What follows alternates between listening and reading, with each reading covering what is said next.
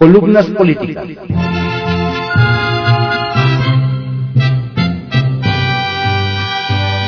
Continuamos con la audiosíntesis informativa de Adriano Ojeda Román, correspondiente al viernes 2 de septiembre de 2022. Demos lectura a algunas columnas políticas que se publican en periódicos capitalinos de circulación nacional. En privado, por Joaquín López Dóriga, que se publica en el periódico Milenio. Monreal, cada día más lejos, más cerca. El Senado vivió un miércoles que no había visto. Mientras el presidente macaneaba con grandes estrellas mexicanas del béisbol de las ligas mayores, en el Senado los suyos operaban para disminuir a Ricardo Monreal vía la nominación de Higinio Martínez como presidente de la mesa directiva, contra su candidato Alejandro Armenta. Al mediodía, la fracción de Morena votó dividida, de acuerdo a señales del coach de Palacio, todos con Higinio. La bancada se partió, pero Monreal logró 36 votos contra 28 del mexiquense, una diferencia apenas de 8 senadores, pero que midió su fuerza. Por la tarde-noche vendría lo duro. El pleno donde en la primera votación Armenta se quedó con 52 votos a 9 de la mayoría.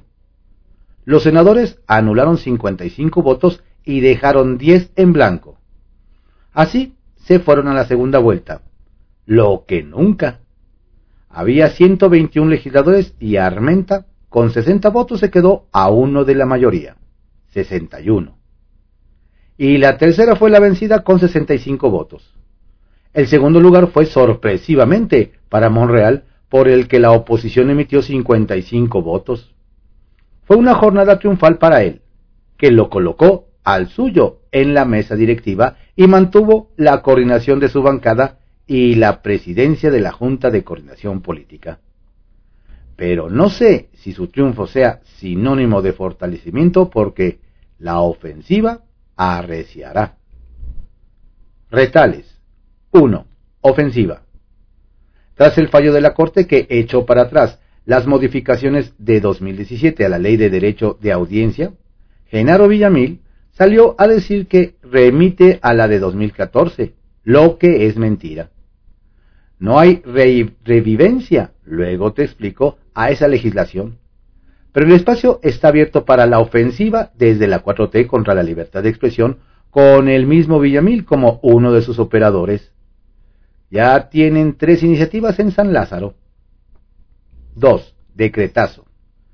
Pues López Obrador había dicho que no, pero en su iniciativa a los diputados para trasladar ya del todo a la Guardia Nacional a la Sedena, plantea eso, hacerlo vía decreto para modificar leyes secundarias que no puedan reformar la Constitución y que Morena aprobará con su mayoría simple. El caso se irá a la Corte para que decida su inconstitucionalidad. Además, no la mandó como iniciativa preferente por haberla enviado en la víspera del inicio del periodo ordinario. La quiere aprobar para el 16 de septiembre y su mensaje donde el tema central será Estados Unidos. Y 3. Alerta. Se complica el crecimiento económico seccional que López Obrador había marcado en 4% anual. Tras criticar desde que era opositor que el neoliberalismo solo era de 2%.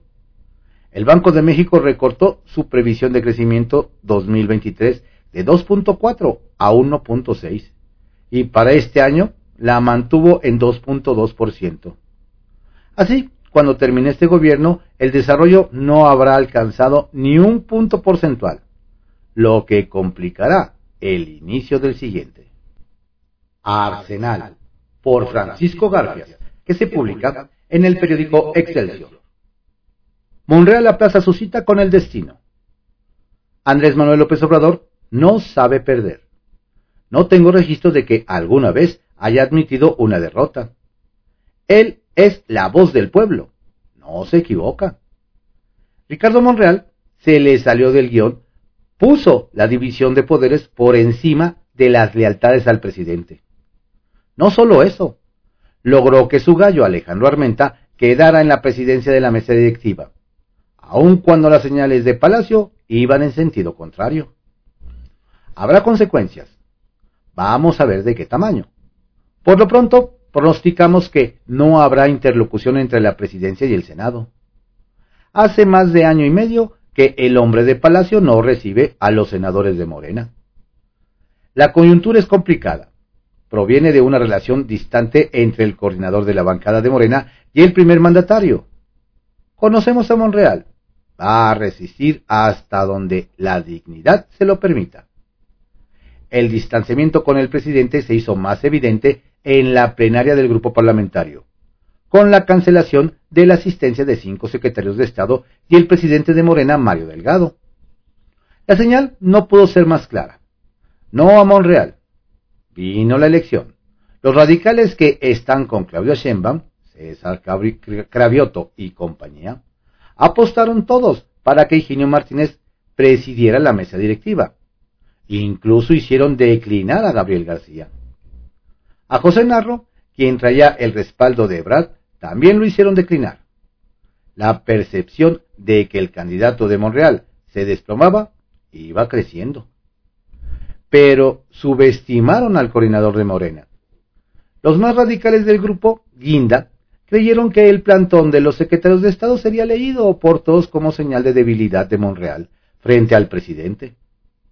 Se equivocaron y perdieron. La oposición también quería y creía que el senador de Zacatecas iba a perder la elección. Apostaba por una ruptura de Monreal con Morena.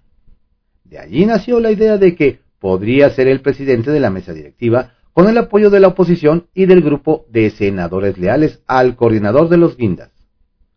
El bloque opositor jura que hasta hubo un acuerdo para hacerlo sucesor de Olga Sánchez Cordero en la presidencia de la mesa. Un escenario atractivo para todos, menos para Monreal, que prefirió esperar mejores tiempos para su cita con el destino. Damián Cepeda, senador del PAN, nos dice, fuimos a la votación con la información que nos transmitió nuestro coordinador, Julen Rementería, de que existía ese acuerdo.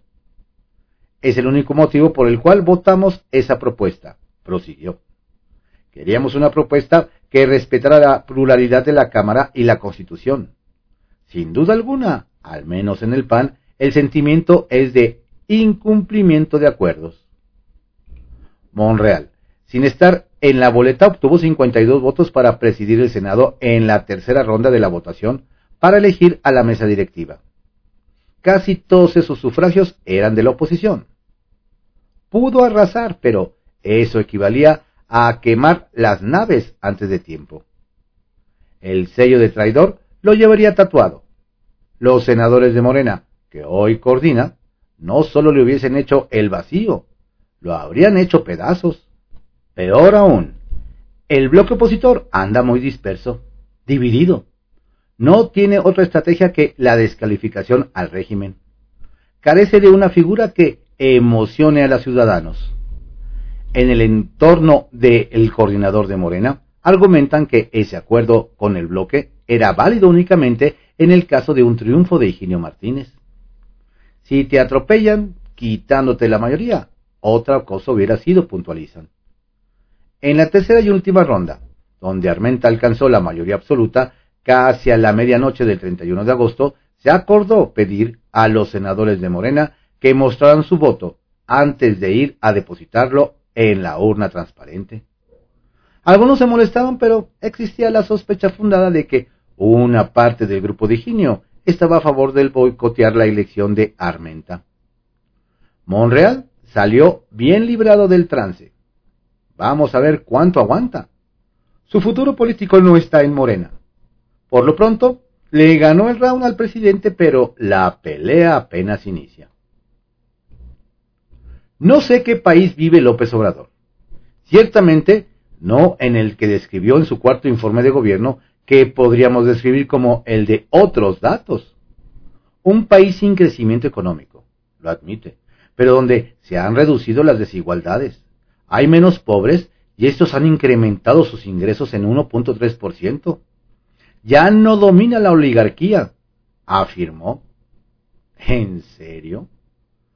Una república que enterró la corrupción y que ha logrado ahorros de 2.4 billones de pesos por la austeridad republicana y el combate a la corrupción.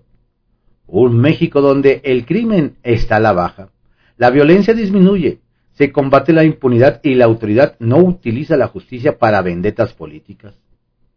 Una nación donde se construyen carreteras, acueductos, hospitales. No hay duda que estaba bien y de buenas. Describió un país de fantasía. Capital Político, por Adrián Rueda, que se publica en el periódico Excelsior. Buscaría Monreal que lo eche la 4T. Podrían operar para que lo destituyan como líder, pero jamás podrían hacerse del control de ese órgano. Dicen que no es lo mismo irse que ser corrido, y tienen razón. Regularmente, a quien echan de un partido, clan, gobierno o empresa, pasa a ser un apestado y nadie quiere juntarse con él. Los enemigos de Ricardo Monreal lo ubican en esa posición, luego de imponer en el Senado a un presidente afín a él contra los deseos del jefe. El haber desafiado la voluntad presidencial, que hasta el miércoles se mantenía imbatida, el Zacatecano puso un pie fuera de la 4T.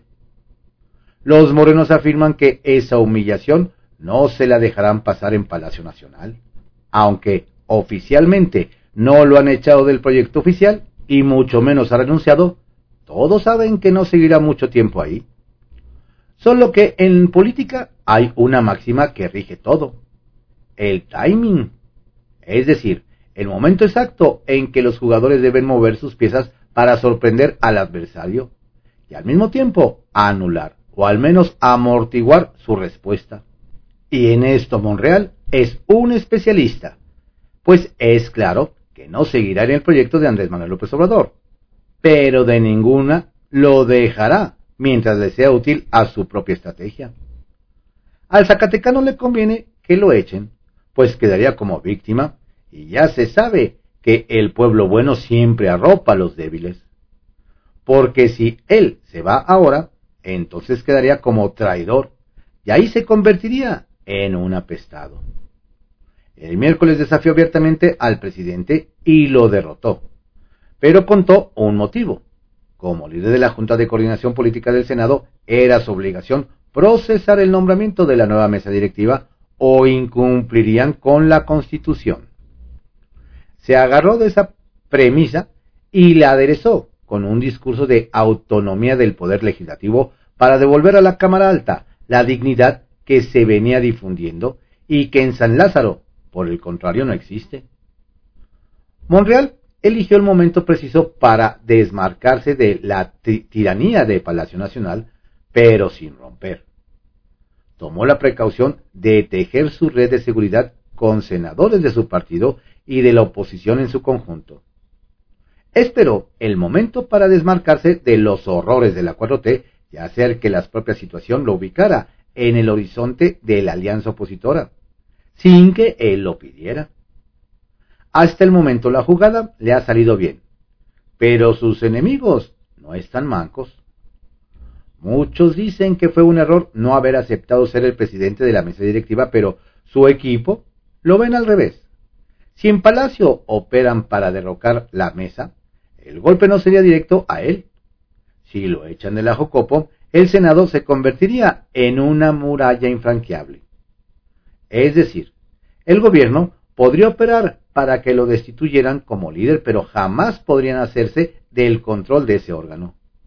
Y como todavía faltan nombramientos importantes que tiene que pasar por ahí, en el mismo tenor está Marcelo Ebrard, quien tampoco renunció a la 4T, a fin de que no lo tachen de traidor.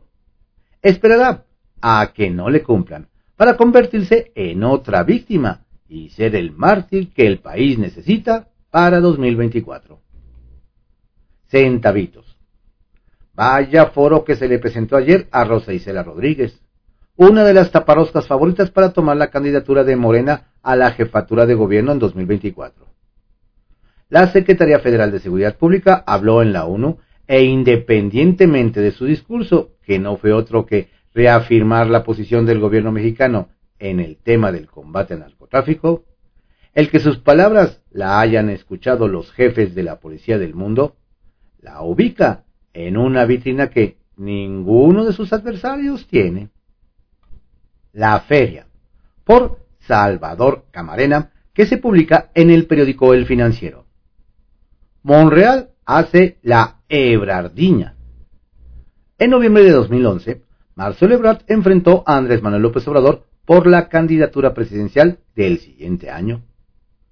Aunque la historia oficial dice que el entonces jefe de gobierno perdió en la encuesta que decidiría al abanderado de la izquierda, participantes de ese proceso señalan que el hoy canciller no aguantó la presión de AMLO, quien le adelantó que si no era el abanderado del PRD, se lanzaría por el PT. La moraleja no es que ambos personajes terminaron mal tras la elección de hace 10 años, ni discutir si Ebrard, entonces en gran momento como alcalde del ex DF, hubiera sido un mejor oponente contra el priista Enrique Peña Nieto, ni lo desconfiable de las encuestas López Obradoristas. Todo ello es una ociosidad. Lo importante es que hoy, nuevamente el destino de Marcelo está en manos de López Obrador el de Marcelo y después de esta semana el de Ricardo Monreal también. Tres días que sacudieron al Senado podrían titularse La crónica de lo acontecido en su renovación de la mesa directiva. Pero la intensidad de esas jornadas no se pueden dimensionar cabalmente sin la ruptura que ya dura año y medio entre el zacatecano y el tabasqueño y sin las pláticas exhaustivas nada espontáneas, que por semanas el aún líder de la bancada de Morena tuvo con la oposición para explorar un escenario de ruptura. Monreal, el priista que le abrió un boquete a la figura de Ernesto Cedillo cuando se rebeló y le ganó a su ex partido la gubernatura de Zacatecas, un cuarto de siglo después, enfrentó de nuevo a cuenta una coyuntura vital. ¿Era este el momento de desafiar a otro presidente que encima es compañero de filas? Había llegado el tiempo de saltar de nuevo al vacío en un intento osado de ganar la partida.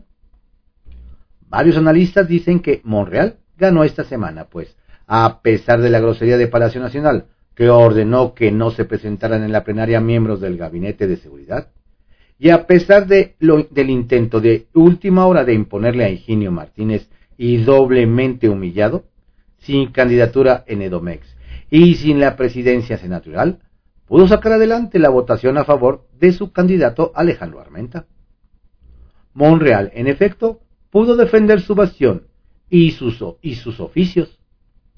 No le pasaron por encima. Nuevo intento fallido de Palacio. Lo necesitaron para que la crisis no se desbordara y le tuvieron que respetar a su candidato original pero en el camino dejó a los ultras de su partido más encendidos que nunca en contra suya.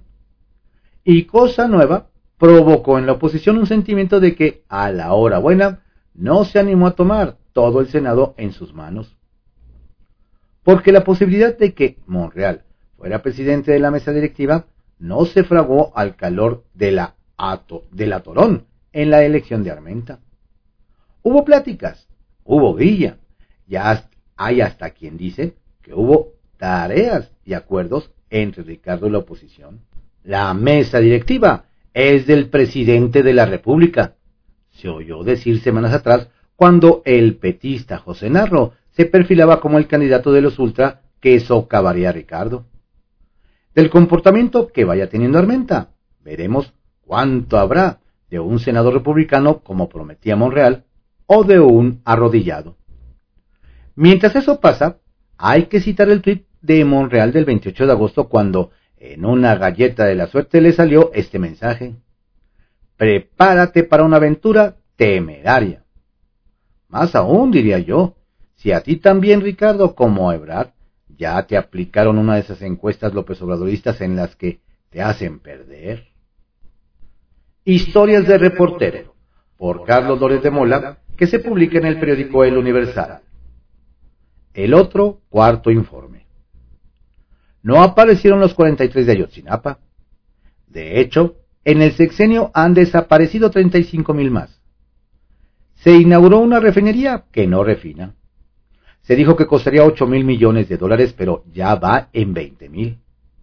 Se inauguró un mini aeropuerto del que no quiere volar nadie. Ni el presidente lo ha utilizado. El tren Maya ya costó 50% más. Dijo que no se iba a talar un solo árbol y se taló una selva. La gasolina no cuesta 10 pesos como prometió. El precio de la tortilla está en su máximo histórico. La inflación no había estado tan alta desde hace 23 años y el aumento en los precios de los alimentos es todavía peor. No hay menos pobres. Los feminicidios rompieron récord. Los asesinatos de periodistas rompieron récord. Las ejecuciones rompieron récord. El PIB está 1.7% debajo de donde lo tomó en 2018. El PIB per cápita, peor, 5% abajo. La deuda ha subido 28%.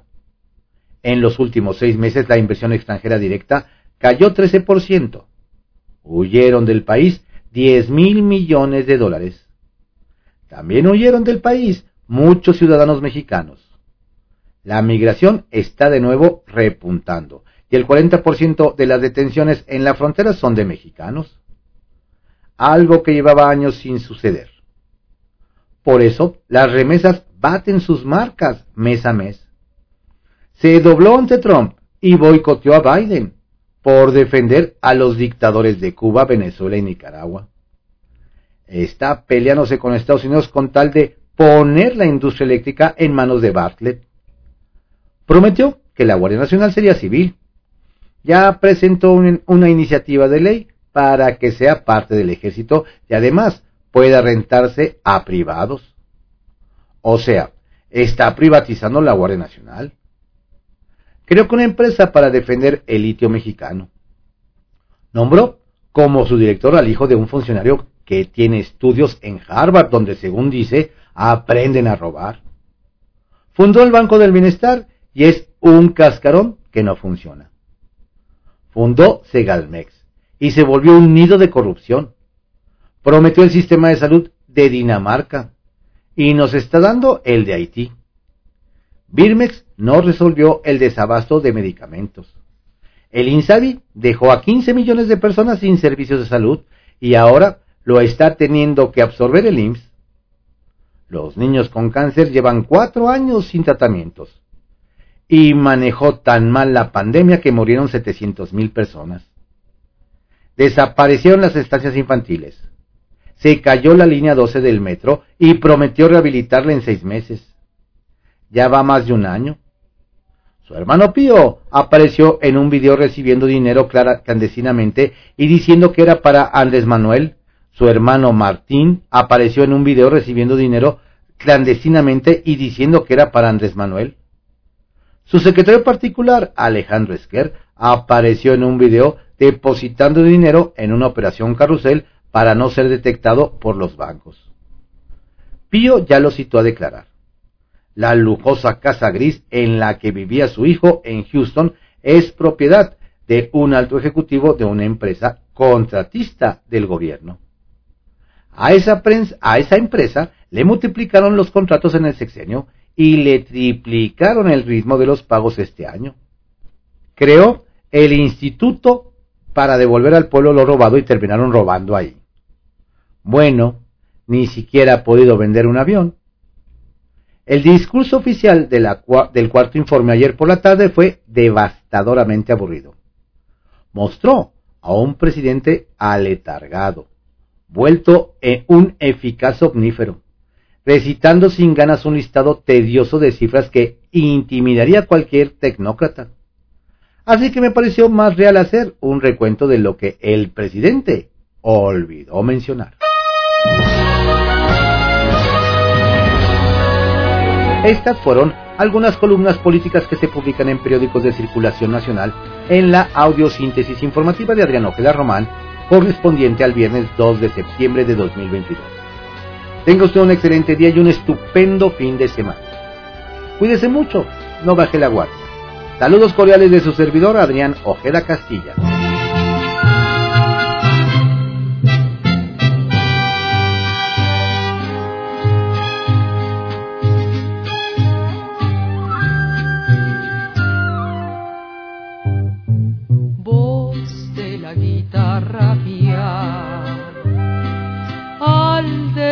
despertar la mañana quiere cantar su alegría a mi tierra.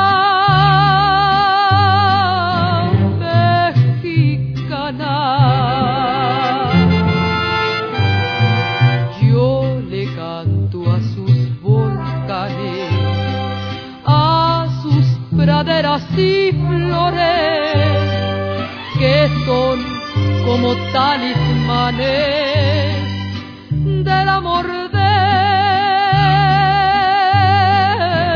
mis amores.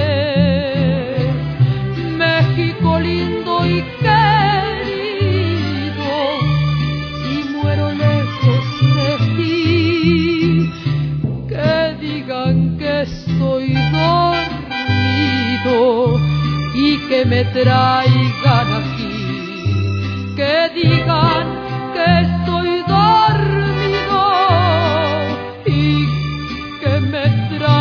aquí,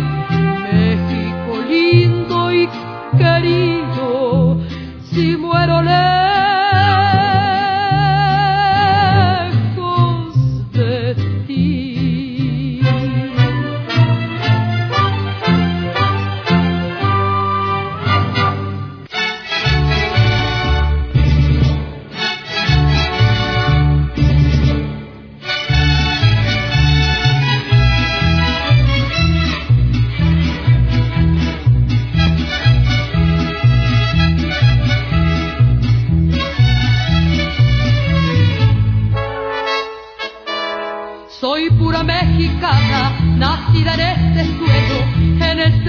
América, viva, mi